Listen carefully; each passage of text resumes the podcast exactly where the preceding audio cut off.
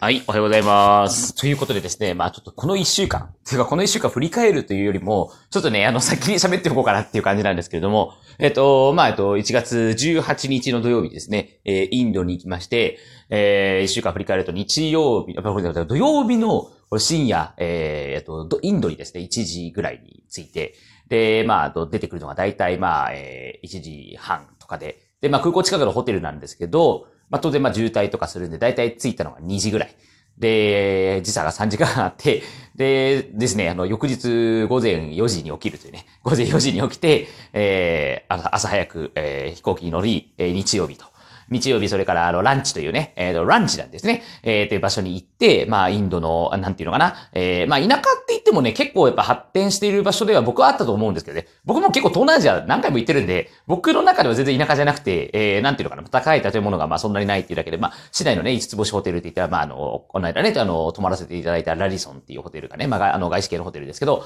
まあ、そこだけなんですが、で、まあ、そこであの、先生の研修をし、えー、まあ、大体1時間半ぐらいかな。あその前にイベントの打ち合わせをやって、日曜日と月曜日にやる。えー、で、その後に、えー、まあ、まず塾でね、えっ、ー、と、まあ、学校のリハーサルみたいな形で、まず一回、えー、暗算のデモンストレーション、えー、足し算、引き算、掛け算、割り算みたいな形。で、足し算と引き算と掛け算はみんなにこうやっても数字を、えー、なんていうのかな、書いてもらって、で、それで書いてもらったものを僕がなんか順番にあの歩歩いたりとかなんかね、ちょっとなんか変な動きしながら計算していくみたいなね、形でですね、えー、なんだろう、まあなんか手動フラッシュ暗算みたいな、要するにやらせみたいな感じじゃなくてね、昔あの、僕の、えっと、助手の先生でね、カンボジアに行ってもらったことがあるんですけど、カンボジアに行った時いきなりフラッシュ暗算やると、これは仕組んでんじゃないかみたいなね、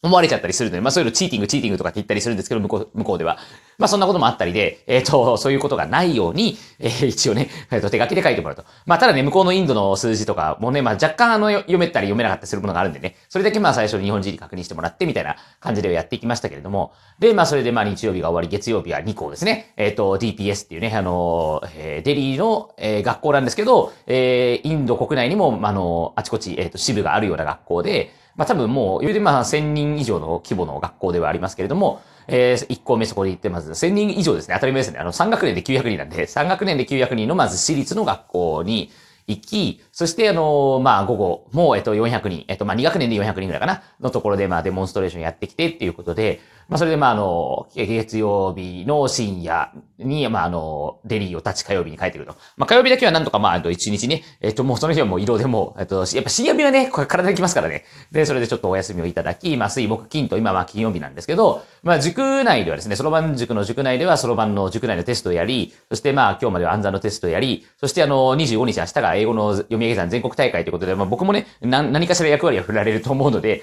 まあ、そこをやりつつ、まあ、あの、教室ではまあ、うちの弟の年彦、えー、高先生と年子先生のそろばんチャンネルってね、YouTube をやってますけれども、そちらで、えっ、ー、と、まあ、年子が、えっ、ー、と、えっ、と、今戻ってきてるね。えっ、と、台湾も明日旧正月なんですよ。明日が、えっ、と、今日がだから大晦日。今日が大晦日で、明日が、えー、お年玉で、お年玉で、明日、明日がお正月。お年玉の話をしようと思ったんですね。お年玉は、えっ、と、台湾だと、あの、大晦日にもらうんですよ。ヤーショイチェンって言ってね、あの、日本だとね、あの、新年にもらえますけどね、えー、なんかあの、そういう中華の文化があったりしますけど、25日に英語の全国大会があって、まあ、全種連の練習を教室でやり、26日日は全種連をやりながら、僕は県の連合研修会であの、お話をするということでですね、まあ、これ大丈夫なのかなっていう、僕はあの、もう、えー、去年は3回、あの、おかげさまで講演させてもらってますし、まあ、YouTube とかラジオトークとかでも散々喋らせてもらってるんですけど、まあ、あの、だんだんだんだんね、あの、準備がおろそかになってないか心配なのと、毎回毎回いろいろや新しいことを、まあ、若干やろうとはしているので、なるべく同じ話題を喋りたくはないんですよね。喋りたくはないんだけど、でも大事なポイントは何回も繰り返して喋りたいみたいなね。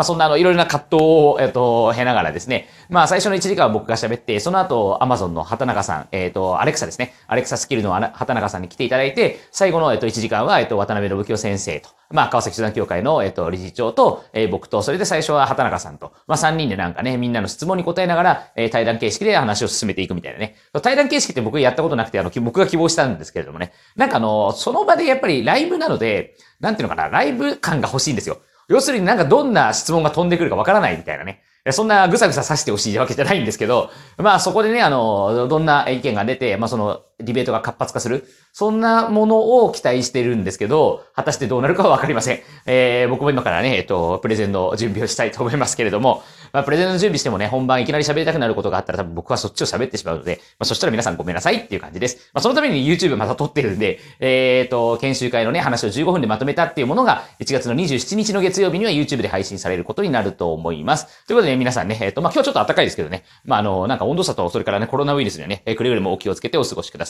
僕が海外行くんでね、僕が一番気をつけなきゃいけないのかなっていう感じなんですけど、それでは皆さん、良い一日でお過ごしくださいませ。